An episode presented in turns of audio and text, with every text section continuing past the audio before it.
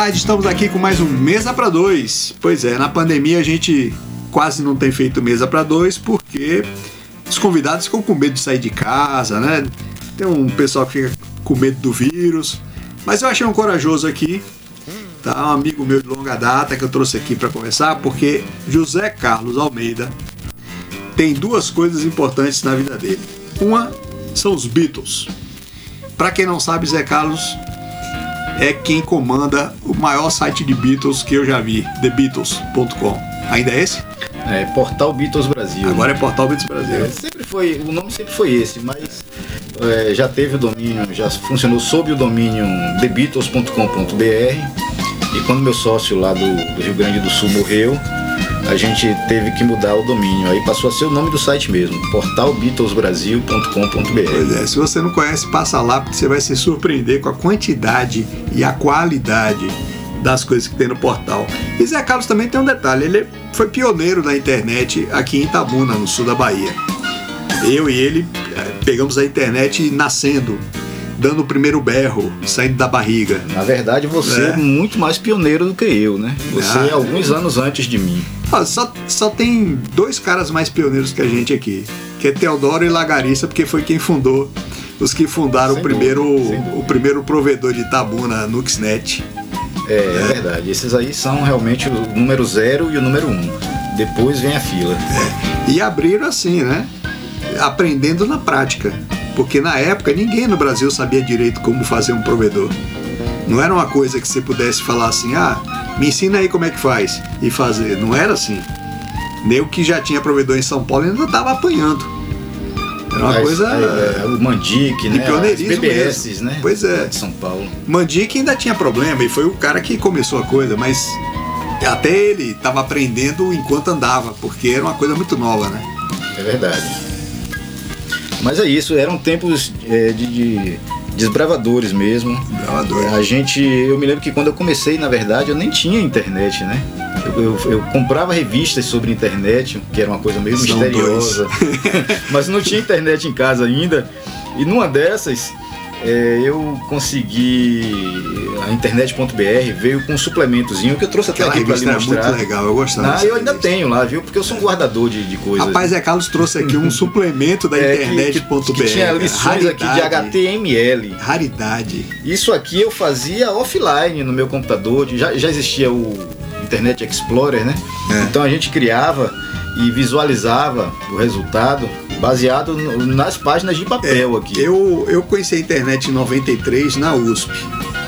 Porque a internet começou primeiro como uma coisa só de universidade, só quem tinha internet era universidade. A internet comercial foi começar em 95, acho, em São Paulo, e aqui em 96.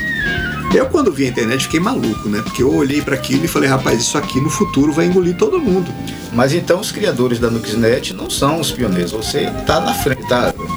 É, mas já, era assim, eu conhecia, conhecia, eu conhecia, mas não, não mexia em nada, né? Mas eu enxerguei naquilo ali uma mídia que engoliu todas as outras. Principalmente quando o cara virou para mim e falou assim: dá para colocar foto também. Eu falei: o quê? Dá para colocar foto, maluco? Não é possível. Então pronto, se Com dá para colocar. IMG, SRC. Olha que eu não pensei nem em vídeo, né? Eu falei, pô, se dá para colocar foto, vai engolir jornal, rádio, revista, todo mundo. Não, e inclusive não existiam esses formatos de vídeos leves, não. nem de áudio. Não, levava um nem século. Nem MP3 existia. Ah, Para né? carregar uma foto levava um século. é isso mesmo. Primeiro que a internet era de escada. Para vocês que são dessa geração atual que só conhece celular, internet de escada, você pegava uma placa de modem, colocava num computador, que é um troço quadrado grande que a gente usa em casa ainda, tá? colocava no computador e essa placa se comunicava com a companhia telefônica e com o provedor. Ele fazia. E tinha aquele ruidinho característico é, que todo mundo tinha da um época ruído lembra. que todo mundo da época conhece. Uhum. E era assim, ele fazia duas autenticações, uma na telefônica e uma no provedor. Era um negócio complicado. E, e detalhe que não existia nada de celular e tal. Você tinha que não. ter um computador de mesa, nem computador notebook, de né? Mesa, nem notebook. E não era qualquer um que dava para você usar, tá? Aí você tinha o seguinte, a velocidade era 56k. É mais ou menos, se você hoje tem uma, uma, uma banda larga de 5 megas, é 1% disso. Mas eu acho que era 36, cara. Não, tô falando já. Ah, é verdade, era É, 36. 36.6. Depois passou pra É, 56. isso aí já foi uma grande evolução. Que aí todo mundo fez festa, pô, Sim, 56. Era 36. Você para transmitir uma foto e, e não tinha foto leve como tem hoje, que você consegue fazer uma foto com alguns Ks. Não, foto era com megas. Você usava um disquete inteiro. Para quem não sabe o que é disquete, vai ficar sem saber, procurei no Google. disquete cabia 1 mega,44 É verdade, E, era, e era grandão, né? e cabia uma foto. É verdade, é verdade. É, inclusive tinha a máquina digital, a primeira máquina digital que eu manuseei, ela tinha um disquete, ela, você salvava no disquete. da Sony, eu existia- tinha uma dessa. é, não, não existia aquele cartãozinho de memória Não. pequenininho de hoje. Era um disquete grandão que você enfiava na máquina. terem Portanto, ideia a o que máquina é um- era grande é, também, pra né? vocês terem ideia o que é um disquete, o disquete é do tamanho de uma fatia de pão de forma. É, por é aí. daquele tamanho é, ali. É, É, fininho, mas é daquele tamanho. Foi diminuindo, né? Aí tinha essa máquina que a Sony lançou, que eu acho que foi a primeira digital, que você salvava a foto nesse, nesse disquete. E aí ela já tinha desenvolvido um algoritmo para foto que você conseguia salvar 10 fotos, 15 fotos nesse disquete. Que já era um grande avanço. Tá? Aí para transmitir uma foto dessa, você saía para tomar um café, ia bater papo com os amigos, na volta ainda estava passando. É, até porque na época não existia JPEG, era BMP, que Era até hoje é um BMP. formato grande, né? É um até formato hoje enorme. É, até hoje não tem BMP compressão, é né? É um formato sem compressão.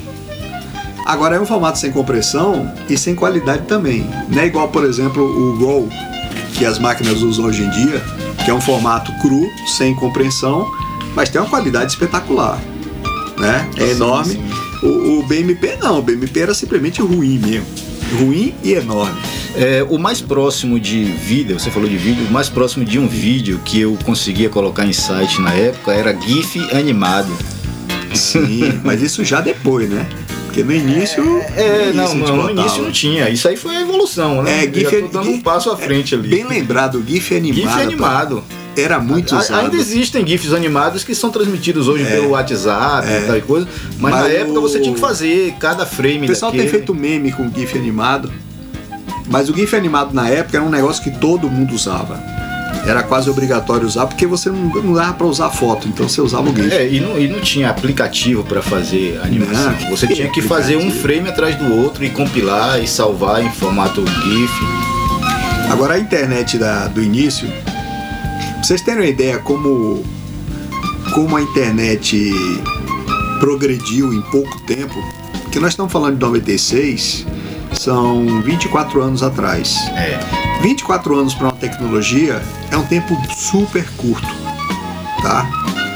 É, pra você ter ideia, celular é de pouco tempo atrás, celular é novo. A, a tecnologia da internet ela cresceu muito rápido, porque disso aí, em 24 anos, ela passou para uma internet de 300 megas. É verdade. Isso aqui, porque nos Estados Unidos a internet é de 1 giga. Não, é uma coisa instantânea, É, né? Você, instantânea. Você, a gente está falando aqui, as pessoas estão ouvindo. Antigamente, Exatamente. pô, você pensar em alguém ouvir a rádio ah, ao Olha, vivo ainda mais. A, a, primeira, a primeira vez que deu para transmitir áudio pela internet ao vivo foi quando a Telemar comprou a, Tele, a Telebahia. Eu era dono do domínio telemar.com.br, que não tinha nada a ver com telefonia, era outra história. E aí os caras vieram conversar comigo, olha, como é que faz aí? A gente precisa desse domínio, porque o nome escolhido pelos caras foi esse e tal. Eu falei, não, não tem problema, pô. Eu, eu não, vou empatar a vida de ninguém. Bora. Aí os caras falaram assim, quanto é que você quer pelo domínio? Eu falei, não, vamos fazer um negócio mais bacana, um negócio entre amigos. Até porque eu era amigo do pessoal da Telebahia todo daqui. Eu vamos fazer um negócio? Vocês transmitem a Morena FM 24 horas ao vivo durante 3 anos em troca do domínio. Os caras toparam na hora. Mas sabe por que, que eles toparam? Porque eles não foram ver quanto custava isso na época. é sério. Você para transmitir um, um áudio é, por 10 horas por dia, você pagava algo, alguma coisa tipo 6 mil por mês. Isso aí você está falando do nascimento da, das Isso empresas 90, de, de, streaming, 90, né? O que hoje é. é, chamado de streaming. Isso foi em 98. Nem, nem, tinha essa palavra streaming. Não, não né? tinha essa palavra streaming. Isso foi em 90 e... Não, 96. Logo no início ainda, da, com o Nuxnet ainda. Aí o que acontece é o seguinte. É, na época você pagava 6 mil para transmitir 10 horas por dia e com a qualidade baixíssima. Era uma qualidade de 56K. É. Não, 56 não, 24K. É, era um negócio completamente absurdo, tá? A qualidade era péssima, mas é, boa parte dos ouvintes que a gente tem hoje é, conheceu a gente naquela época. Porque a gente foi pioneiro. Ninguém no Brasil transmitia 24 horas ao vivo. E principalmente considerando que FM geralmente é uma coisa local. É. E com isso eu acho que a Morena FM passou a ser é, ouvida mundial. no, no é. mundo inteiro, né? A gente, a gente tinha, já tinha ouvinte naquela época em Hong Kong, em Paris, em Portugal, na Argentina. É um negócio muito louco. Agora, o, o, o, o lance é que é, é, as rádios que transmitiam online tinham umas seis rádios só no país que transmitiam online, elas transmitiam 10 horas por dia, justamente porque o custo era absurdo. E a gente, por causa desse. Porque tinha um padrinho, Por né, causa dessa Telemar. troca com a Telemar, nós somos a primeira rádio a transmitir 24 horas ao vivo no país. Aliás, aliás, mesmo antes disso, eu acho que a Morena FM também foi pioneira em transmitir 24 horas, mesmo sem internet, né? É, Já pioneira, nas ondas da FM, ainda nas ondas da FM. Pioneira não, mas pioneira por ser ao vivo. Sim. Porque assim, existiam algumas rádios em São Paulo, 99% das rádios do país acabava a transmissão meia-noite. Meia-noite desligava o transmissor, ficava tudo em silêncio até 6 da manhã. 99% das rádios era assim. Inclusive aqui em São Paulo, em qualquer lugar. Mas São Paulo, que foi onde o FM nasceu, tinha quatro ou cinco rádios que transmitiam uh, até duas da manhã e depois colocava gravado. Aliás, não, transmitia gravado de meia-noite até duas da manhã. Um amigo, um amigo meu que, que inclusive foi quem formou a nossa primeira turma de locutores, César Rosa.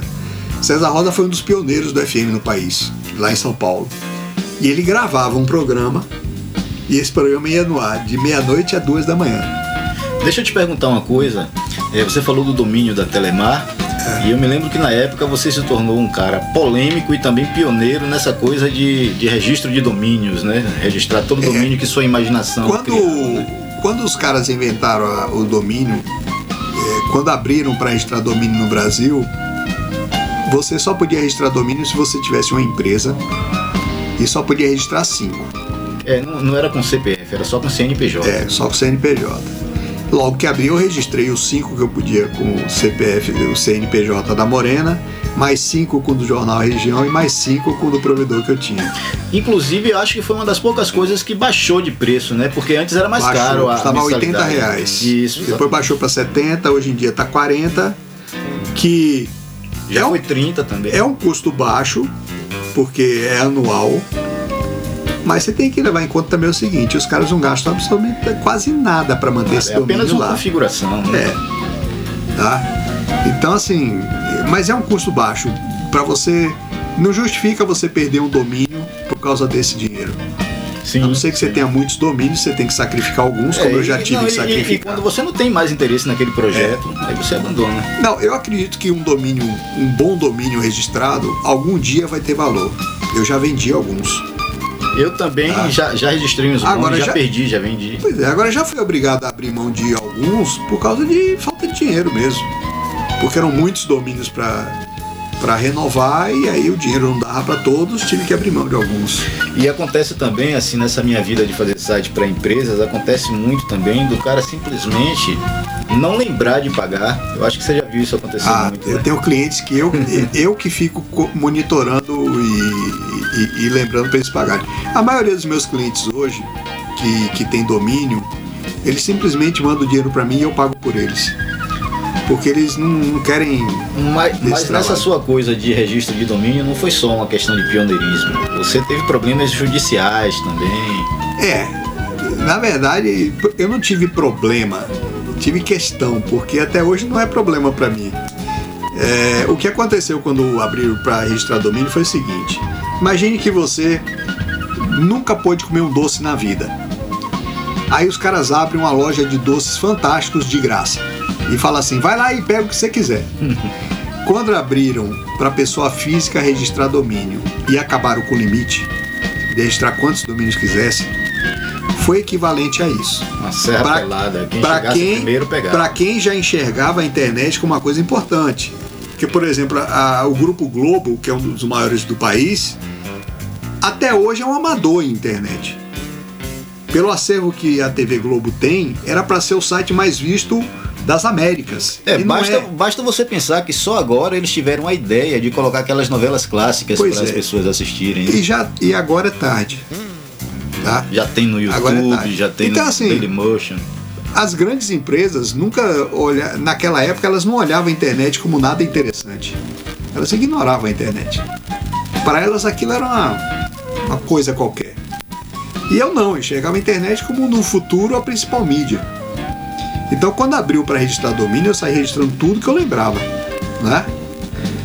Antes de registrar domínios que pudessem lembrar alguma marca, eu consultava o INPI, que é o Instituto Nacional de Propriedade Intelectual, que é onde as marcas nacionais são registradas.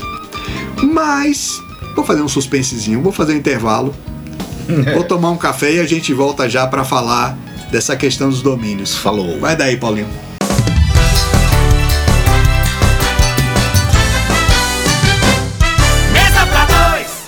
Quem lê a região sabe das notícias sem rabo preso. Só quem lê a região tem jornalismo investigativo. Só quem lê a região tem as colunas do Cláudio Humberto, Tecnologia e Malha Fina. Jornal A Região. Quem lê sabe mais. Todo sábado nas bancas, todo dia na internet. aregião.com.br. Mesa para dois.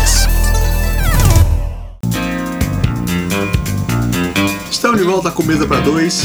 Eu tô falando pra caramba, mas o, o bate-papo hoje é com o Zé Carlos Almeida. Eu vou só terminar de falar aqui dos domínios, porque eu quero que Zé Carlos conte pra gente a história do Beatles, ok? Do portal. Mas é aquilo que eu tava falando é o seguinte. Então, toda vez que eu ia registrar um domínio, eu olhava antes no INPI se aquele domínio tinha uma marca. Porque se a marca está registrada, você não pode registrar o domínio. Tá? E aí eu descobri dois domínios que não eram marca, já tinham sido marca, a Globo deixou caducar, a Globo deixou ser extinta. Em resumo, tava de bobeira mesmo. É, na época nem Jornal Nacional, nem Globo Esporte eram marcas. Aí eu registrei o Globo Esporte para fazer um portal de esportes, Jornal Nacional para fazer um noticiar, um jornal nacional virtual, que na época era um conceito ainda novo, mas que eu queria fazer. A Globo me processou, alegando que os dois eram marca. Mas deixa, deixa eu só tirar uma dúvida. Se você tem um jornal e ele tem alcance nacional, É um ele jornal pode ser nacional. chamado de jornal É, nacional. Pois é, mas se existisse a marca Jornal Nacional, mesmo sendo uma coisa genérica, eu não poderia é, registrar. Agora, o INPI teria errado se desse essa marca para Globo. Porque dentro da legislação do- de marca diz que se uma marca se refere a uma coisa genérica, não pode ser marca. Senão, por exemplo, eu poderia registrar a internet. E aí ninguém mais poderia usar a palavra. Então, na legislação, Jornal Nacional não poderia ter sido marca. Mas foi, depois foi extinta e a Globo não teve interesse. Entendeu? Aí processou em cima da legislação de marca, que foi o erro deles. Conseguiram uma sentença contra mim, que foi anulada. Acho E- que você tinha que pagar milhões, né? Um milhão. É, a Globo queria que eu pagasse um milhão em cada domínio em 98. Aí essa sentença foi anulada porque estava tava errada. O Tribunal de Justiça mandou redistribuir o processo e até hoje alguém está sentado em cima dele. Na hora que alguém levantar esse processo andar, eu vou herdar a Globo. Não, mas você citou duas marcas. Só que tinham outras marcas. Não, Tipo é- o Bombril que você registrou. Não, Bombril, o que aconteceu com o Bombril foi um negócio engraçado, porque eu tô naquela naquele ritmo de registrar coisa, né? Não sei o que, não sei o que, não sei o que, um atrás do outro. Aí botei Bombril. Assim que eu acabei de registrar, eu me arrependi. Porque eu falei que eu vou fazer o que com esse domínio? Eu não vou usar, porque Bombril é uma marca. Eu, aí falei, bom, agora já registrou, vou deixar aí, depois eu deixo caducar. Antes de caducar, os caras da Bombril me ligaram, falaram, olha, a gente viu que você tá com a marca Bombril, a gente só agora que resolveu usar a internet, e aí a gente descobriu que essa marca tá com você. A gente queria ver se você pode passar pra gente. Falei, lógico, pô. Aí contei pro cara, né? Ó, me arrependi um segundo depois de ter, de ter registrado e ia deixar caducar. Ele, não, deixa caducar não, transfira pra gente, tá? Tá, beleza. Transferi pros caras. Entendeu? Agora só teve essas também. Os advogados É. da Globo inventaram que eu tinha um monte de domínios É, que não, nunca eu, foram eu- eu me lembro de, de domínio da, da Xuxa, que Pois você é, tinha nunca foram registrado. meus, nunca registrei nada com Xuxa. Ou seja, é lenda urbana isso aí. Não, não é lenda urbana. É mentira dos advogados da fake, Globo. fake news. É mentira dos advogados da TV Globo. Que os caras saíram me difamando em tudo quanto é veículo nacional. E para reforçar a difamação, eles inventaram que eu tinha um monte de domínios que nu- nunca foram meus. Entendeu? Agora, por falar em domínio, como é que você conseguiu registrar thebeatles.com.br? Ninguém tinha registrado É, isso. foi, foi meu sócio na época que tinha empresa, é, CNPJ, e registrou. Porque é, é aquilo que você falou, era um terreno inexplorado ainda, né? As bandas de rock não tinham noção de que era importante ter um site oficial. Verdade. Até empresas não tinham noção, não existia loja virtual, não existia o conceito, as, poucas pessoas sabiam o conceito de um É, na site. verdade, né? o pessoal fazia um site genérico dentro do Google Sites ou dentro de- do Google Sites, né? dentro do dentro desses genéricos de sites, né? Não, e não existia E também o ninguém se importava em ter o endereço, É, o pois nome é, eu me lembro que a banda de rock na qual eu tocava aqui, em Tabuna, Subclass, uma banda punk. Subclass. Eu lembro da Subclass. Eu me lembro que eu lancei o site do Subclass na época, num serviço de hospedagem gratuita chamada GeoCities. Sim, é o nome que eu tava querendo lembrar. Todo mundo botava no GeoCities. Sim. E, E o ninguém- endereço era geocities.com barra Pois é. hollywoodpark.com, uma numeração. Ninguém se importava em ter um endereço com a própria empresa. .com.br. Com a própria marca. É, não não É. se importava. E, e nisso aí nós somos pioneiros. Só nós malucos que enxergamos É, isso e é, saímos é. atrás. E na época eu já trabalhava com internet. Já tinha feito até site para algumas empresas daqui, pioneiras também. Eu vou até citar o nome de algumas, se você não se importa. Não, pode estar. Eu me lembro que eu fiz o site da Video Center. Video Center meu amigo Jorge Menezes, Isso, atual exatamente. advogado Jorge Menezes, doutor Jorge é, Menezes. da própria Nuxnet também. Que É, ficou mais de um ano sem site. Sim, mas. Era engraçado, é, era um provedor que não tinha site. E outra, quando é, eu lancei o site da Nuxnet, a gente lançou com um conceito já assim de portal, com notícias. Eu me lembro que você tinha uma coluna no site da Nuxnet também, Tinha. algumas pessoas escreviam, é, era atualizado diariamente e tal. É, deixa eu ver, Grupo Velanes. Grupo Velantes. Eu vou te falar de outra empresa que foi pioneira aqui também, que foi a RCM Publicidade, RCM, que foi a primeira empresa verdade. de publicidade a criar um setor específico de, de criação de site. E eu fui o contratado dessa época.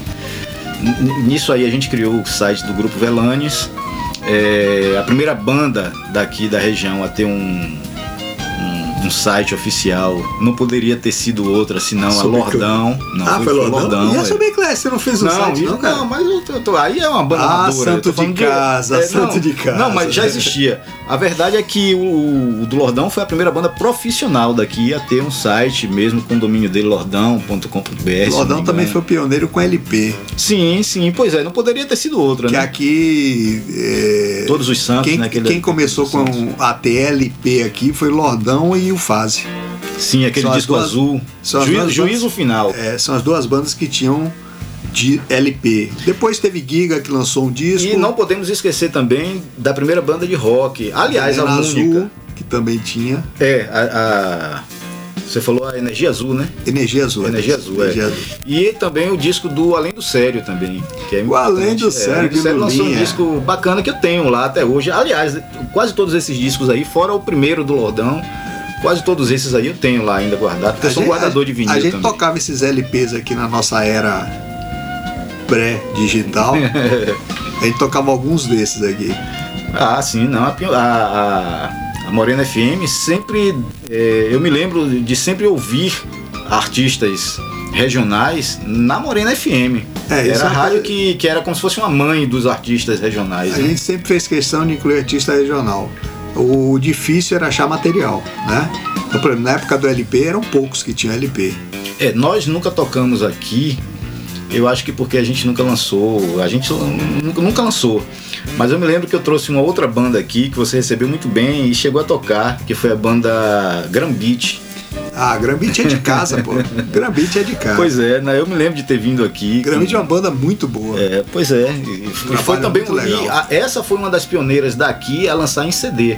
Porque na época não, não tinha essa coisa de lançar em CD ainda. Não, não, não havia como você é, não, não queimar tinha... CD e tal. Era, você tinha que ah, bancar uma grana, né? O primeiro, a primeira coletânea independente do país foi a Jupará.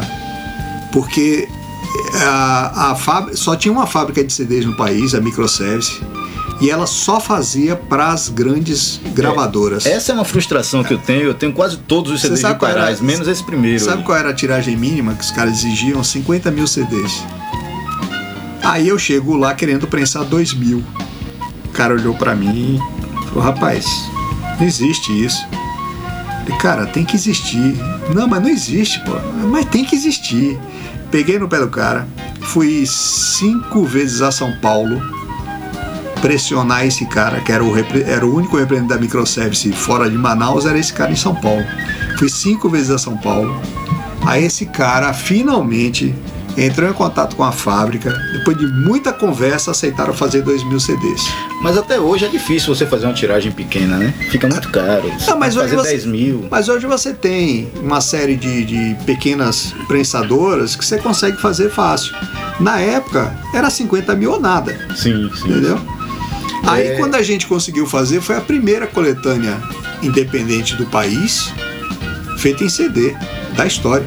Não tinha outra. Não, eu, pois é, eu lembro quando a gente teve E aí quando você fala do, que era difícil fazer de banda, era super difícil. Era pô. difícil, era tudo muito difícil. E hoje, pô, se você não quiser lançar em CD, você nem lança. Você ah, bota hoje, no YouTube, coloca você não precisa CD, você lança é, online. É. Mas é interessante isso. E com relação aos Beatles, nessa época, eu já trabalhava com com essa criação de site, né? Citei até e, algumas da onde veio a ideia de, do portal dos Beatles? Porque eu trabalhava já com criação de site e já era apaixonado pelos Beatles, né? Então, eu me lembro que havia alguns é, grupos de discussão, né? Você já tinha muito material? Já tinha, já tinha, não em CD, tinha LPs, né? basicamente LPs e fitas VHS. Porque também... Não, eu digo assim, informações, fotos, essas coisas. Eu tive uma sacada que era o seguinte: na época tinha alguns trabalhos de divulgação dos Beatles que era de fã-clubes, mas fã-clubes sempre teve aquele objetivo de vender material, basicamente. E eu falei: não, eu quero criar um site de notícias com colunistas, pessoas que escrevam, colaboradores, e eu tive sorte de, na época que não tinha rede social nem nada, ter colaboradores de peso no meu site, pessoas que são até famosas a nível nacional que são fãs dos Beatles também e escreviam pra gente de graça. Então tem pessoas do Ceará, é, do Rio de Janeiro, São Paulo, até de fora, de Londres, tinha uma garota que era correspondente de Londres, outro que era correspondente lá do Japão até a gente tinha correspondente, um de Angola. Bacana. Eu tenho um amigo que é, é meu amigo de Angola, é, em Angola até hoje porque ele era colaborador, um em Portugal também, o principal colecionador de discos de vinil lá de Portugal, Luiz Pinheiro de Almeida ele escrevia para o nosso site, ainda escreve, ainda tem esses, esses textos lá hospedados no a nosso site. A internet tem esse lance de juntar gente do país do pois é, inteiro. E, né? Então a gente se tornou uma boa agência de notícias. Eu quero te lembrar também que além do portal Beatles Brasil, eu também tenho um site, outro site dedicado à música antiga, que é chamado jovemguarda.com.br. Esse eu não lembrava. Pois é, isso é em parceria com meu grande amigo Marcelo Frois, que é um, um, dos maiores produtores fonográficos do Brasil, né? É dos grandes. Ele é dono de uma gravadora, a Descobertas, e a gente tem esse disco, esse, esse site, desde quando a Jovem Guarda completou 40 anos. Isso já tem uns 15 anos. Não sei, eu sou muito novo pra lembrar disso. Não, eu também, mas enfim, é um, é, o som antigo é o que me fascina. E graças a esse disco, esse site dos Beatles, eu nunca ganhei dinheiro com ele, né? Nunca foi o objetivo, mas eu tenho amigos assim que são eternamente amigos. A partir de 2010, essas pessoas que eu só conhecia pela internet, muitos deles eu não sabia nem qual era o aspecto físico. A partir de 2010, quando Paul McCartney anunciou o primeiro show da turnê Up and Coming Tour, foi um show em Porto Alegre e dois em São Paulo. Aí sim nós passamos a conhecer pessoalmente essas pessoas que já colaboraram. Os caras vieram e você foi. Pro É, show. eu fui pra esses shows e todo os mundo, caras estavam lá. gente do Ceará, de, de todo lugar, pegou voo pra ir ver Paul McCartney, né? Então Pô, a gente passou a ser isso. amigo pessoal mesmo, de verdade. E muitos deles são amigos até hoje e até morrer, né? Na verdade. Eu vou fazer um intervalozinho aqui. Você tem um outro site que você não citou ainda, mas que eu vou citar porque ele é bem interessante. Vai daí, Paulinho.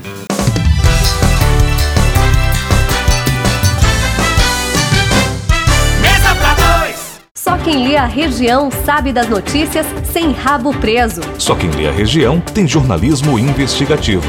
Só quem lê a região tem as colunas do Cláudio Humberto, Tecnologia e Malha Fina. Jornal A Região. Quem lê sabe mais. Todo sábado nas bancas, todo dia na internet. arregião.com.br. Mesa pra dois. De volta com Mesa para Dois. Estou começando de um negócio aqui que eu não vou contar para vocês. É um papo só para mim contar para Zé Carlos mais tarde. O bacana é que a nossa conversa flui até no intervalo. É, né? no intervalo fica melhor porque são coisas que não pode falar no ar. Mas, Ô Zé, você tem um outro site que, que eu tava vendo e que eu acho muito importante porque eu sempre fui um defensor de manter a memória da cidade. Você tem um site de Itabuna, né? Da história de Itabuna. É, rapaz, é, olha que coisa, né? Essa pandemia aí, com esse isolamento, é, eu fui. Eu tive tempo e disposição para fazer a limpeza lá no quarto da bagunça, que é onde eu guardo meus discos de vinil, até Eu fita tive, cassete. eu não tive essa coragem até Pois é, eu fui fazer isso.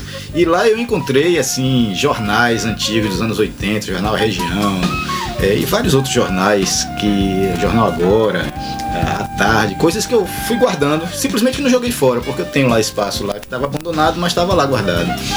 E descobri muita coisa antiga de Itabuna, fotos originais, enfim, discos de bandas daqui. E eu tive a ideia de lançar esse site aí, historiadeitabuna.com.br, com o suporte das redes sociais Instagram e Facebook. Passatempo, na verdade. Carim tinha um site, Tabuna BA. Ah, não, nós lançamos É. juntos. é, é, Então, ele, ele era meu sócio nessa Onde época. é que tá aquele acervo?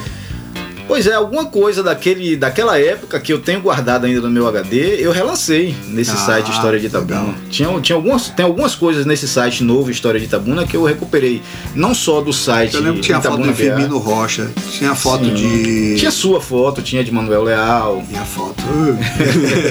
Pois é, tinha eu, eu muitas pessoas da, da história. daquelas fotos. É, escritores como Telmo Padilha, é, Plínio, Plínio Almeida, né? Em Almeida. E. Enfim, é, aí eu, eu recuperei alguma coisa desse site antigo que eu tinha com carinho. Recuperei coisas que eu tinha da época que eu trabalhava na FIC. Que eu lancei algumas coisas, fiz uma pesquisa na É, época. o site da FIC tinha algumas coisas. Tinha, pois é. E, e eu sempre tive esse cuidado de fazer um resgate da cultura e da história nesses sites que eu trabalhava, né? É, lembrando que eu também já fui funcionário do jornal A Região, no site do jornal A Também. Região. Aliás, era o cara que botava o jornal no ar. É, exatamente. E era cartunista também. É, era quem, Jornal. era quem pegava as matérias, as fotos e tal, e colocava no site. Você sabe que eu ainda tenho tudo aquilo guardado que foi E era publicado sobre- cartunista, e além de cartunista, é o cara que criou a logomarca do calango.com, Sim, que a exatamente. gente usa até hoje. E muita coisa dessa época eu tenho guardado nos meus CDs, né? Que eu, Aí que você eu começou a montar o época. site. E comecei a colocar. Agora, é, hoje, com muito mais conteúdo. Por quê? Porque à medida que eu fui colocando as coisas que eu tinha guardado, várias pessoas foram gostando da ideia. Hoje nós somos seguidos por algumas milhares de pessoas em, dois meses e meio. Já tem alguns milhares de seguidores no Facebook, no Instagram também. E as pessoas passaram a mandar seus arquivos, seus acervos pessoais. Isso é legal. Aquelas fotos de família que se passam na Praça Olinto da Leone quando ainda era bonita. Sim, Na foi Praça José bonita aquela- Bastos, Aquela quando praça tinha- era linda. E a Praça José Bastos, que A tinha uma José Bastos era jardinagem linda, né? A José Bastos, as entradas dela eram, eram arcos feitos de, de plantas. Sim, tem foto dessa época lá no, no, no Itabuna, no, História de Itabuna. Quem destruiu foi Fernando Gomes, que resolveu cimentar tudo. Ah, e não só isso aí. o- Mas aquela praça era coisas. muito bonita. A Olinto Leone ainda é bonita, mas era mais bonita Tem, antigamente. tem foto do Teatrinho ABC, que o mesmo mesmo cidadão. O mesmo cidadão mandou derrubar. É. E você precisa ver os comentários saudosistas e emocionados das pessoas que, que viveram essa época. Eu não vivi, eu sou de Itabuna é, desde os anos mas, 80. Mas, mas, por exemplo, eu acho interessante que a, igre, a igreja matriz era na Praça Olito Leone. Duas igrejas matrizes. Duas igrejas. Ali, ali é. mais ou menos na vizinhança, onde tinha também o, o, saudoso castelinho, né? É, eu tenho uma foto que aparece a igreja aparece o castelinho. Pois é, e, e, tinha, e tem ali naquele mesmo lugar tinha uma igreja que era no formato mais tradicional. Depois ela foi demolida na enchente de 1926 e foi co construída uma outra igreja. Que é essa que eu tenho na foto. Que é uma, um, um visual mais moderno. 60, é exatamente. Aí depois também foi destruída. Hoje funciona o que ali? Eu acho que tem uma lanchonete ali naquele lugar. E aí depois foi construída aquela que hoje é catedral né? Então teve uma época que aquela praça Olito Leone tinha uns chafarizes com umas piscinas. Eu coloquei já. Eu, eu não eu cheguei. foto desse chafariz. Eu ali. não peguei esse chafariz funcionando, mas a gente jogava bola, ele já abandonado, seco há muito tempo. Quando era pequeno, a gente jogava bola ali dentro. Cara, eu coloquei uma do, foto outro dia daquela praça Olinto Leone, na época que nem era praça, era um campo de futebol. Ah, esse não Interessante isso, cara. Eu nem sabia não. que ali tinha sido campo de futebol. Aí algumas pessoas, e o mais interessante, eu não tenho tanto conhecimento histórico assim a ponto de escrever textos tão compridos, porque eu não vivi a época, mas tem pessoas que viveram a época que complementam eu gostaria até de fazer uma menção especial Faça. a um jornalista que eu respeito muito daqui de Itabuna, que praticamente toda postagem que eu faço ali ele comenta com com informações preciosas, que é o Valmir Rosário. Ah, Valmir Rosário é uma enciclopédia ambulante. É, pois é. Ele, ele, aí outra coisa interessante é que eu tenho colocado é, coisas da história antiga de Itabuna, mas também de personalidades que fizeram a história de Itabuna que continuam fazendo, né? Por exemplo, agora eu tenho eu coloquei já é, Manuel Leal, óbvio, né? Já coloquei você, porque também já fez história e continua fazendo através do Troféu Jupará. Eu coloquei, fiz uma postagem já sobre o Troféu Jupará, sobre a Morena FM, sobre jornais históricos, Jornal Região Histórico. É, e também pessoas que continuam fazendo a história nesse momento. Por exemplo, tem um jovem que se formou em cinema em Hollywood, eu coloquei ontem. Eu vi, rapaz, bacana ele. aquilo, Ou seja, eu vi aquela postagem. Ele, ele, ele futuramente vamos né? estar falando sobre essa pessoa, é. né? Coloquei sobre aquele documentário O Nó, Sim. coloquei sobre políticos de Itabuna, ah, artistas de Itabuna. Por falar em história, as pessoas precisam se ligar que nós estamos no momento histórico que vai ser estudado nos livros no futuro, que é essa pandemia. E o, olha só que interessante. Nós estamos dentro de um momento histórico é, que vai estar em livros sim, de história sim, sim. no futuro. E eu tenho tá? colocado fotos da história recente, inclusive de 2020. Eu acho que já tem foto até da história de 2020. Perguntar, você tem um livro de Adelino Itabu na nossa história? Sim, que livro maravilhoso. Ah, se não tivesse, eu ia te dar um, porque Adelino, antes de morrer. É a capa, capa marrom. Não, o de capa amarela, você tem? Ah, o da capa amarela, amarela sim, é, tenho. Porque Adelino, antes de morrer. Não, ali, é, ali é Itabuna, minha terra. É, ele me mandou uns livros que ele falou, Marcel, dê para quem você achar o, que gosta de história. O, da capa marrom é do Dantinhas. É, do Dantinhas. É, Não, esse é o de Adelindo, é uma capa amarela. Eu, é, Adelindo fez uma tiragem. Eu acho que eu tenho duas edições diferentes desse livro. E, e, aí ele, ele me deu, a ideia inclusive era a gente transformar num livro eletrônico e colocar na Amazon. Só que aí Adelindo morreu, perdi contato com a família. Não, e... eu tenho uma, uma boa fonte de pesquisa também, que é o próprio site da Jupará, da, da Fundação Jupará. Tem, também, tem, tem bons textos ali, eu já tirei várias lá. dúvidas ali também. Aparece sempre nas buscas quando, quando eu, pé, eu procuro alguma coisa. Adelindo, teve muito texto que Adelindo fez pro Jornal Região sobre história, porque a gente abriu uma coluna chamada História Viva. E Adelino contava as histórias de Tabuna nesse, nessa coluna. Depois ele tinha uma outra coluna chamada Sabática, que também era com histórias de Itabuna. Agora eu perdi boa parte desse acervo. Quer dizer, perdi assim. Eu tenho impresso. Não, tem três acervos. Eu tenho impresso, sido, mas não tenho no computador. Tem três acervos que têm sido muito úteis para mim nessas pesquisas, que é o acervo do Titio Brandão, é, o acervo do Romilton Teles. Romilton tem muita coisa. E do Charles Henry. Eu não imaginava que Charles, Charles Henry fosse tão rico em, tem. Em, não, o acervo dele é muito grande. É. Pois é, então, é, além do conteúdo que eu já tinha guardado, lá dos, das minhas coisas que eu deixo lá guardada, eu fui pintando coisas assim através das pesquisas que eu faço, faço na internet e pessoas que têm colaborado, como você, por exemplo, que essa semana colaborou com algumas fotos maravilhosas, né? É, hoje mesmo eu publiquei uma delas, que foi aquele primeiro ônibus, ou foi ontem, aquele primeiro ônibus da Suba, né? é. Aquilo ali eu não tenho certeza, mas se não me engano é ano 33, 30, 1933, 32 ou 33, 1935, por aí. É década de 40. Essa época, né? porque a Suba foi fundada perto dessa época. Foi fundada em 31, mas demorou um pouquinho para chegar o primeiro ônibus. Então eu acho que é 32, 33. A- a- eu, eu coloquei ontem a foto que eu acho que é a mais, vamos dizer assim, dramática né, da nossa coleção ali, que é como se fosse um álbum de figurinhas, que é aquela do momento mais vergonhoso da nossa região, que é aquela da, da camisa do Manuel Leal ensanguentada lá. É, e o interessante é que assim a gente coloca, eu coloco as fotos e em questão de minutos já tem Alguém pessoas comenta. comentando e, e algumas até revoltadas. Não só com isso, mas com outros assuntos também que eu tenho é, postado. porque não teve ali. só isso. Teve- já teve Não, e não teve só assunto, e aqui. na história não tem só assunto agradável, né? Tem assuntos desagradáveis que Ah, merecem tem. ser abordados também. Ah, Né? te- teve um caso que eu lembro bem de duas meninas que foram para uma festa e na saída foram assassinadas. Sim, sim, sim. E abafaram porque tinha gente conhecida no meio. É, esses são casos que eu não costumo Então tem, tem umas abordar. coisas assim, porque eu- agora. Eu, não costumo abordar esses casos Não, porque eu, eu caso você necessito de foto. Para publicar, eu necessito de foto. E esse caso você não poderia abordar porque todo mundo sabe quem era, mas ninguém pode falar. Então, É, é, alguns assuntos também a gente tem coisas que não, não dá pra falar. prefiro não opinar, né? É. Não, é que assim, você pode opinar, mas você vai ser processado e vai perder. É verdade. Eu tenho essa experiência que eu tenho feito é, tem revelado também a rejeição que alguns políticos daqui da região têm na cabeça das pessoas. Né? Não vou citar nomes e tal, porque eu acho Não que todo mundo, todo mundo sabe quem são esses nomes. Mas assim, pessoas que eu imaginava que fossem ser consideradas apenas figuras históricas ainda tem uma grande, um grande nível de rejeição, né?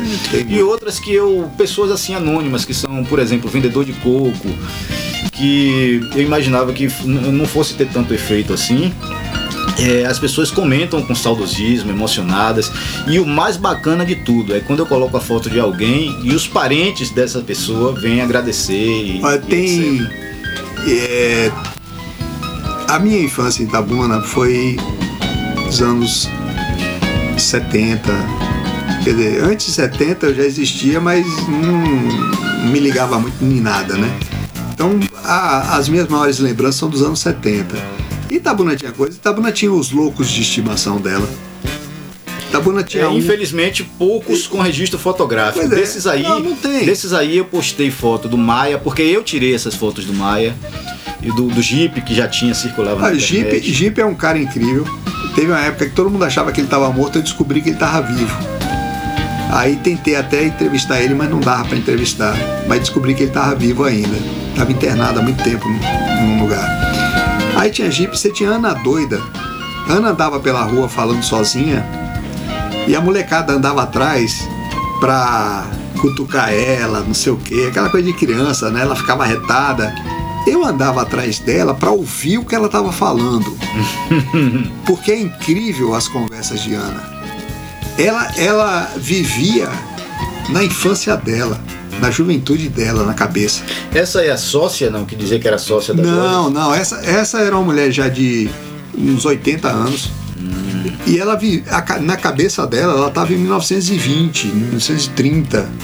E aí ela comentava coisas tipo assim: "Ah, é, amanhã tem uma festa lá na, na casa de seu Firmino Alves, mas eu não vou não, porque senão o seu não sei, o coronel não sei quem não vai gostar. Ela comentava fofocas da época de Firmino Alves, bicho.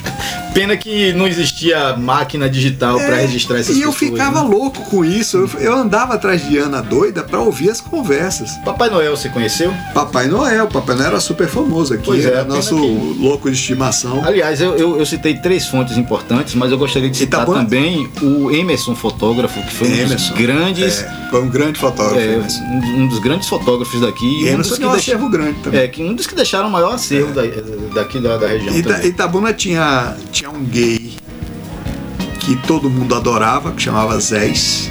Zé, Zé, eu me lembro de ter feito trabalho Zés era um de cara- colégio sobre. É, Zés era um cara super alegre, super divertido. E Zés vivia de fazer faxina. Fazia faxina nas casas e todo mundo adorava Zés. Semana passada eu postei uma foto do primeiro travesti que foi candidato a vereador aqui em Itabuna, Babinha. Quem foi? Babinha. Ah, você falou Pelo- Babinha, eu pensei em babá cearense, mas não é Babinha. Já postei o, o, Marquito Tigresa. Marquito Tigresa fazia é- muito evento com apoio nosso, Sim, né? sim. A gente conviveu muito com, com o Marquito, é, era um cara, excepcional. era um cara muito batalhador, tava Muita gente fina. sempre fazendo evento, Sempre falando sobre a outro. questão espiritual. É. Marquito, Marquito, a gente sempre apoiou os eventos dele aqui. Pois é, então tem várias pessoas assim que fazem parte da história, não só da história oficial, aquela contada nos livros, É, eu gosto mais- não, do, do, do Eu que tá gosto, no eu imaginário gosto mais dessa história de quem não é do imaginário. Você quer ver um exemplo? Tem um cara que até hoje eu não sei o nome dele, mas pra mim ele é a história de Itabuna, que é um cara que vende suco ali na esquina da Praça Dame com a cinquentenário. Certo. Tem um cara que vende caldo de cana, que tem um cabelão comprido lá no fim Não, da, o, da o cara do suco é aquele que, é que, fica também. gritando? É aquele. Ah, sim. Pra sim. mim, ele faz Pô, parte da não, história, claro, tá bom. claro. Eu também não sei o nome daquele cara, vou procurar mas ele saber. faz parte da história de Itabuna. Entendeu? Eu, eu, eu postei outro dia uma foto do seu Cazuza, que era um senhor que vendia. Ah, eu comprava sempre coco na mão dele ali em frente à padaria Princesa. E eu não imaginava que ele fosse tão conhecido, cara. E as pessoas Hum. comentaram assim, centenas de comentários na postagem sobre ele. Então assim, a gente vai descobrindo também quem é popular Oh, e quem um- é impopular, né? Um cara que foi muito conhecido aqui foi Moncorvo. Moncorvo aparece numa foto é, com, com Luiz Eduardo Magalhães, é, porque ele era fã do ACM. né? Mas a CM só aceitava descer em Itabuna se Moncorvo tivesse com a É, charanga ele, dele. ele, ele já tá lá na nossa Tocando. página também. Moncorvo era, era convidado para os aniversários de ACM em Salvador. Você me mandava buscar Moncorvo. Com a charanga toda. Não era só Moncorvo, era, era, era, era o conjunto todo, entendeu? Outra coisa que é interessante, que eu lembrei agora, é o seguinte: é que minha filha estuda oitava série, né? Ela disse que uns dois anos atrás é, teve que fazer trabalho sobre a história de Itabuna, alguma coisa da história de Itabuna.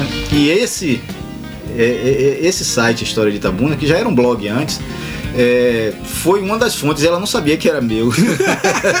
ela pesquisou nesse site e não sabia que nasceu na mesma casa que ela, né? É, isso é muito interessante. Mas é o. Vou falar a minha postagem favorita. É, foi do show que, na minha opinião, é histórico. Uma grande emoção que eu tive na minha vida que foi ver Roberto Carlos aqui no shopping. No- no- ah, no, no shopping. estacionamento do shopping. Que fosse no estádio, porque eu vi ele no estádio. É, turnê emoções, né? É, eu vi ele Na verdade, estádio. ele fez shows aqui três vezes. Ele, fe- ele ve- fez em 68, trazido pelo Titio Brandão. É, em 81, na turnê Emoções. E agora também teve aí 15 anos atrás aqui. É, eu vi, eu vi o do, do estádio e tem uma coisa curiosa pra contar sobre isso, mas eu vou tomar um café, a gente vai fazer mais um bloco, porque o papo tá bom. Vai daí, Paulinho.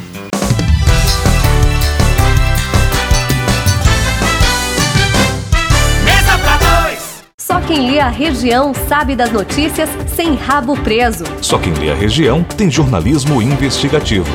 Só quem lê a região tem as colunas do Cláudio Humberto, Tecnologia e Malha Fina. Jornal A Região. Quem lê sabe mais. Todo sábado nas bancas, todo dia na internet. arregião.com.br. Mesa pra dois. Estamos de volta com Mesa para Dois. Estou fazendo mais um bloco aqui com o Zé Carlos, que a gente está falando aqui de shows. E eu acho interessante resgatar isso aqui, porque Itabuna era uma cidade que tinha shows nacionais toda hora. E shows nacionais de primeira linha, tá? E perdeu isso, né? Entre muitas coisas que a gente perdeu. Aí ele tava falando de show de Roberto Carlos, eu lembrei que eu fui ver o show de Roberto Carlos no estádio. E o que mais me chamou a atenção não foi nem a música, nem a orquestra dele, que é espetacular, nem nada. Foi a bandeira da Bahia de cabeça para baixo. Que os caras botaram atrás do palco. É, eu, vou, eu vou citar outro show aqui que foi marcante pra mim, que foi o show de Belchior no Centro de Cultura da Unias Filho. Ah, esse foi com apoio nosso aqui. Foi, né? Pouco antes dele sumir, É. né? Ele virar lenda, né? E foi lotado, assim, tava lotado o centro de cultura, tinha gente, não dava nem pra você entrar direito. Até da- daquelas portas lá Sa- de cima. Sabe um show que foi assim entrar. também aqui? Um show que a gente que a gente divulgou de Geraldo Azevedo na ABB. Aquela área da ABB interna ali ficou tão compactada que você não conseguia atravessar. Virou uma parede de gente. Eu mesmo estava divulgando o show, mas assistido lá de fora, porque não tinha como entrar. Não, Cazuza lutou aquilo eu ali também. Caso Adriana Calcanhoto fez um show aqui que não tinha como enfiar mais ninguém no Centro de Cultura. E eu queria lembrar também, assim, ó, que eu, eu moro perto ali do, do Clube Social da Mangabinha, onde já aconteceram shows maravilhosos ali. A gente, eu já chamava, postei. a gente chamava de Yacht Club. Yacht, Yacht da Club, né? Yacht Club É na orla, né? É. graças ao acervo do grande Romilton Teles, eu consegui resgatar fotos de Agnaldo Timóteo ali, Fernando Mendes, Antônio Marcos. E eu sei que tem muitos outros shows importantes que tiveram Meu show, meu show favorito ali foi da fase. Sim, a, fase. a fase, eu acho que era a banda da casa, né? Na época que é como se Joinha- fosse o Cavern Club da Na época fase. que Joinha cantava em Roll English. ah, ele era bom de Roll English, bicho. É bom. Inventava as coisas em inglês lá e Numa nego época, engolia numa e época pronto. que vários artistas que hoje são famosos com seus nomes originais criavam até pseudônimos, né, para fazer, né? para fingir que eram artistas Inglês, internacionais. É, né? internacionais. Mas é, Itabuna já teve muito show bacana. É, infelizmente, eu acho que tá raro, né, isso aí hoje em a dia. gente né? perdeu o teatro, porque a gente tinha muito teatro, não tem nada. É. A gente tinha muito Embora show um nacional, não tem grande nada. teatro na estrutura Vazio. física, mas não tem É. Uma espetáculos. gaiola vazia. É verdade. A gente não tem os shows nacionais que a gente tinha direto. É o Barramalho vinha aqui toda hora. Entendeu? A gente já teve Barão Vermelho aqui, a gente já teve Paralamas aqui, já teve tudo aqui. Já teve Ali- Capital Inicial. Aliás, você citou teatro, Tem aqui na, na história de Itabuna eu já postei fotos do Ramon Vani, do Aldo Bastos, Ah, Ramon Vani é um monstro. é, Oswaldo Mil, Ramon Vani conseguiu silenciar 800 Yara Lima. pessoas na ABB. A gente fez uma, um troféu. Jupará na ABB que eu falei, Ramon, você não quer declamar alguma poesia sua? Eu gosto muito daquela sua poesia sobre Itabuna. Falou, ah, pode ser. Então tá, assim, de improviso. Aí tá, pode ser. Ele subiu no palco. Quando ele começou a falar, você tinha aquele burburinho, né, de 800 pessoas num lugar. Quando ele começou a falar, virou um silêncio. é, ele Completo. hipnotizava, ele hipnotizava. Ele hipnotizou a plateia. E quando acabou, o pessoal levantou para aplaudir de pé. Foi um negócio absurdo. Aquele personagem dele, o louco, eu já postei uma foto do louco. Aquilo já rendeu até prêmio pra ele, né? Prêmio de, de cinema, né? Porque É. era uma, uma coisa espetacular. E ele tinha aquele famoso poema sobre Itabuna, né? Que todo evento que se preze tinha que ter ele recitando aquele às vezes poema. encontrava com ele no fórum, que ele era advogado, né? Sim, sim. E aí eu falava, e aí, tá fazendo papel de advogado hoje? Pois é, então tinha várias figuras assim que infelizmente ninguém fica pra sempre, vários morreram, né? Charles Henry, eu coloquei já foto dele fazendo o Somos Nós, que na época já era um- era um pioneiro já de resgatar a história de Itabuna com aquele programa dele, né? É, E tem muita coisa que eu roubei, entre aspas, do, do, do jornal diário, é, a região, né? coisas dos anos 80, casas comerciais, até anúncios, na verdade, desses jornais É, que eu tenho tem- dos anos 80 tem umas são interessantes comerciais que eu que não existem mais. Eu já coloquei foto do Caçoar, churrascaria Ali tinha os Gonçalves, Soares, os os Gonçalves, eu já coloquei Gonçalves também. era, era um negócio que era tipo um shopping, nego ia pra lá Hoje eu, colo- hoje eu coloquei shopping. uma foto do, da, da Casa Luna, Casaluna. né? E enfim, tudo isso aí parece que está perdido, mas não está, porque as pessoas lembram. Né? E quando eu posto, essas pessoas se é, comentam, né? É, se mobilizam para comentar. Algumas têm até fotos nos seus acervos e elas se oferecem, né? Para ser Eu acho uma pena que essas pessoas que gostam da história de Itabuna, gostam de manter as coisas, é minoria. Nós somos minoria. Porque Itabuna é uma cidade que não preserva nada. É, pois é, eu acho que se Itabuna tem uma coisa muito bacana, é a sua história. É, eu- Porque a hoje, Itabuna- hoje, hoje, infelizmente, você andando. A história de Itabuna é riquíssima. Hoje, infelizmente, Agora, você andando pelas ruas de Itabuna, você não vai ver nada. praças bonitas, Não. como tinha antigamente, né? Destroem as praças antigas, como a, a- José Bastos mesmo, que foi totalmente destruída, virou uma porcaria de cimento. Né? A Prédios lindos, né? Prédios lindos. casa, casa antiga aqui, de verdade, você só tem duas ou três ali perto da maçonaria. Sim, sim. ainda tem ali um- um- uma mansão antiga que eu não, lembro, não me lembro de quem é, mas é assim, tem meia Eu, dúzia de casas. nos anos só. 80, eu, adolescente, eu adorava sair de bobeira e ir naquela biblioteca da- do Museu Casa Verde, Fundação Sim. Henrique Alves.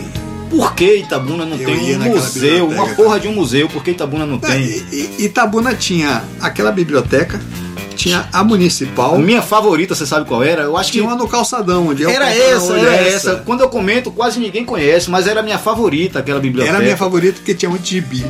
E tinha vários Eu quartos, eu, eu adoro. Sim, não, mas na Henrique Alves também tinha. Só que naquela biblioteca antigona, aquela casa antiga, você entrava naqueles quartos, É. né? Porra, eu entrava naqueles Eu quartos. gostava daquela maravilha biblioteca, aquilo ali. É, infelizmente não existe mais nada disso.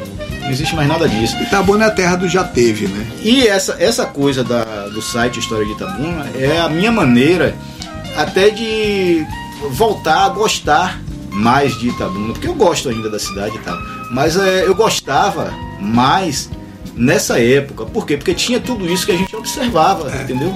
Vivenciava. É. Eu, eu não sou daqueles que dizem que antigamente tudo era melhor, porque não era. A gente não, Não, quando, tinha quando alguém fala, quando alguém fala hoje. isso, eu falo, eu falo É. logo, é, mas não tinha internet. Passe um- não, eu falo logo, passe uma semana sem seu celular e depois você volte Sim, aqui é. e me fale Não, que antigamente gente- era melhor. A gente não conseguia viajar de Ah, avião. é tudo enfim, absurdo, era- né? Mas, O infelizmente. que Itabuna tinha de interessante de antigamente é que, por exemplo, na época em que, em que eu estava na minha adolescência, Itabuna é uma cidade, uma das cidades mais ricas do país. O dinheiro jorrava na rua. E eu tenho a impressão que os políticos, os políticos da antiguidade são mais queridos do que os políticos São. atuais, né? Alcântara até hoje é reverenciado por Puta todo que mundo. pariu, esse daí é um dos, Entendeu? um dos, da- dos que a pessoa, as A- pessoas amam, Ué, né? Itabuna teve uma. Na época. Cara, eu, eu postei uma foto do Teixeirinha, vereador, Manuel Teixeira, que foi meu professor no Colégio Estadual de Itabuna. Cara, as pessoas se emocionam. Manuel França Teixeira? Sim, Ma- Manuel Teixeira. E Manuel É França, você Teixeirinha. conheceu? Eu não sei se ele tem França no nome. Não lembro Ah. se ele tem França Você quer ver um negócio? Itabuna Só- tinha cinco cinemas quando eu era adolescente. Sim, sim. Cinco. Itabuna, a, a Ford de Itabuna ganhou o prêmio oito anos seguidos como a revenda que mais vendeu Ford no Brasil. Você tá falando do Duque Veículos? Não, de Pinheirinho. Ah, Pinheirinho. Não, eu já postei foto do, do Pinheirinho. Porque Itabuna, Da empresa dele ali na, na Avenida JS Pinheiro. quando, quando uma fábrica de carros soltava um modelo novo, a primeira a, a primeira remessa não era para São Paulo, era para Itabuna. É, Que coisa. porque esses carros, quando a fábrica anunciava que daqui a seis meses vai lançar o novo, sei lá o que, o pessoal de Itabuna já pagava e deixava pago para ter os primeiros. Então, moto, carro, lançava. Se o cara viesse em Itabuna, um cara de São Paulo que viesse a Itabuna e descesse aqui, o cara ficava maluco, porque ele ia ver modelos de carro que São Paulo não tinha ainda. Cara, quando a gente posta foto da Praça Dame, do centro de Itabuna, eu mesmo fico besta com a lindeza dos carros que estão estacionados. Era tudo carro zero. Ninguém aqui tinha carro com um ano de uso. Porque quando completava um ano, trocava e vendia pra gente de fora. Os táxis eram todos do ano. Só tinha táxi do ano. Se você visse alguém com um carro de dois anos de uso aqui, o cara tinha que ser, não tinha que ser pobre, ele tinha que ser miserável. Porque pobre não tinha carro de dois anos de uso. É verdade. Aqui só circulava carro zero. Entendeu? Eu não sei se é Ah, lenda ah. urbana ou se é verdade, mas dizem que o primeiro carro de Itabuna e o segundo carro de Itabuna, houve uma época que Itabuna só tinha dois carros. Não, era um carro e, E eles conseguiram se colidir. Eles bateram, é, é verdade. Mas não eram dois carros, era um carro e uma marinete, Sim. que era tipo um ônibusinho pequeno. Não era bem um ônibus, né? Era um troço adaptado. E esses dois bateram na esquina aqui, no centro de Itabuna. Conseguiram essa proeza de bater os dois carros. Interessante, né? Não, Itabuna realmente tem histórias fascinantes. É, eu tenho certeza que nesse momento eu estou na frente de uma figura histórica de primeira categoria também, que é você. Aonde, aonde? Você, você está fazendo história e já faz história há 40 anos aqui. Seu pai também foi uma figura histórica muito importante. As pessoas sempre comentam muito sobre ele, assim, com muito carinho e com muita revolta pelo que aconteceu com ele. Você sabe que essa semana eu lembrei de uma coisa interessante. Porque morreu Almi Melo que foi prefeito de Canavieiras. Sim. E eu lembrei de um troço que na minha vida sempre achei interessante. Eu herdei amigos de meu pai. É um negócio esquisito, porque assim, eu era novo, mas eu sempre me dei bem conversando com pessoas mais velhas. Então tem vários amigos de meu pai que eu herdei. Eu herdei Almi Melo, por exemplo. É, olha que curiosidade. Ontem eu postei uma foto é, do seu pai, aquela da camisa, e teve um, um, um dos caras que comentam bastante lá, o José Carlos Barreto, né, meu xará. Ele falou que frequentava a sua casa e ele eu achei interessante que ele falou assim, Marcelo Leal era pequenininho na época. então, assim, é, é uma, Se, for o Barreto que morava na, na Rufo Galvão. esse mesmo, esse Ah, mesmo. Barretão. É, Barretão, é. Ah, conheço. Cara, lembro ele Barretão. é praticamente um coautor A da gente- página, porque A toda... gente brincava ali naquela aquela rua, praticamente não passava carro à noite. Então de noite você saía ali, você ia ver 20, 30 crianças brincando ali. Não, quando passar essa loucura dessa pandemia, Aí aí, Barreto, eu quero conhecer várias pessoas também. que comentam ali, inclusive ele, porque Tinha ele é o- praticamente o- coautor da página. Tinha Barretão, tinha o irmão dele também que brincava ali com a gente. A gente brincava Sim. muito de bandeira. Era uma brincadeira que a gente gostava muito ali. Ah, bandeirinha, eu, eu já, já brinquei bastante. Ali, ali de noite era 20, 30 crianças naquela rua brincando. E você morava ali? Morava ali. Ah, naquela, assim, você morava naquela casa do Jornal Região? É, ela dá frente pra Praça Dame Sim. e atrás o fundo dá na Rufo Galvão. Pô, cara, eu me lembro que eu ia no seu escritório ali, você tinha uma mesa cheia de bonequinhos e tal. Ainda existe É, isso? Os bonequinhos existem, a mesa não. tem? Muito Os bacana. bonequinhos estão guardados. Ali, ali essa, essa multidão de criança brincando só desapareceu quando chegou a primeira televisão. Na casa de André Diego Nogueira, ficava atrás, pai de André Nogueira, meu amigo de infância. Que deve E ser do, quando chegou a primeira que deve- televisão- Que, deve ser da família do Thiago, baterista. É, é. Tiago é sobrinho de André. Sim, isso é. E quando chegou a primeira televisão na casa de Edo, acabou. Todo mundo se enfiava na casa de Edo. Ficava a gente da sala até o corredor, até a porta da frente, pra ver a televisão. Por falar nisso, ali naquela esquina tinha uma casa maravilhosa que foi demolida e virou um estacionamento.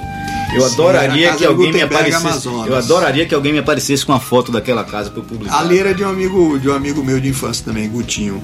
Era a casa de Gutenberg, Amazonas, o pai dele.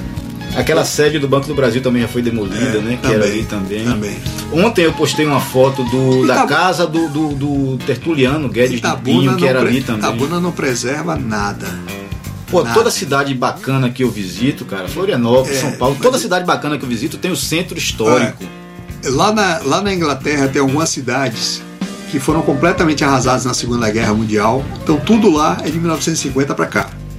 Itabuna parece que foi arrasada na Segunda Guerra. É verdade, né? Não- tem nada de antes, entendeu? E as pessoas demolem assim. É. Não é demolir pra fazer um outro prédio no lugar, é demolir pra virar estacionamento. Pelo pois amor é. de Deus, isso. Gente, nosso tempo acabou.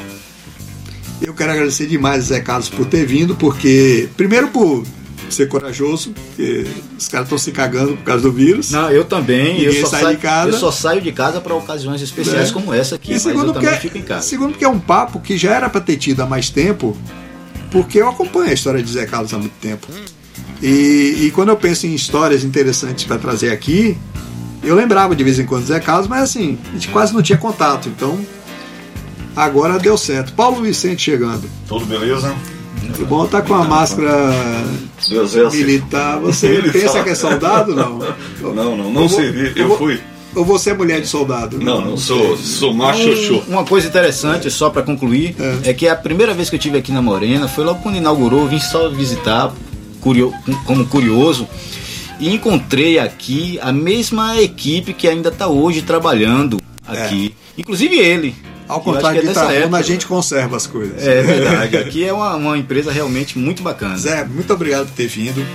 Para você que ouviu a gente aqui, ouviu esse papo, é, você que ouviu aqui em Tabuna, ouviu fora daqui, tem tabunense espalhado pelo mundo inteiro, tem muita gente ouvindo online. Para todos vocês, eu espero que vocês tenham gostado do papo, mesmo para quem não conhece Tabuna. Eu posso relembrar só os três endereços dos meus sites? Pode. portalbeatlesbrasil.com.br, jovemguarda.com.br e historiadetabuna.com.br. Muito obrigado, Marcelo Leal. Muito obrigado a todos que estão ouvindo. Obrigado a vocês que ouviram. Quarta-feira que vem, se eu achar outro corajoso, eu estou de volta.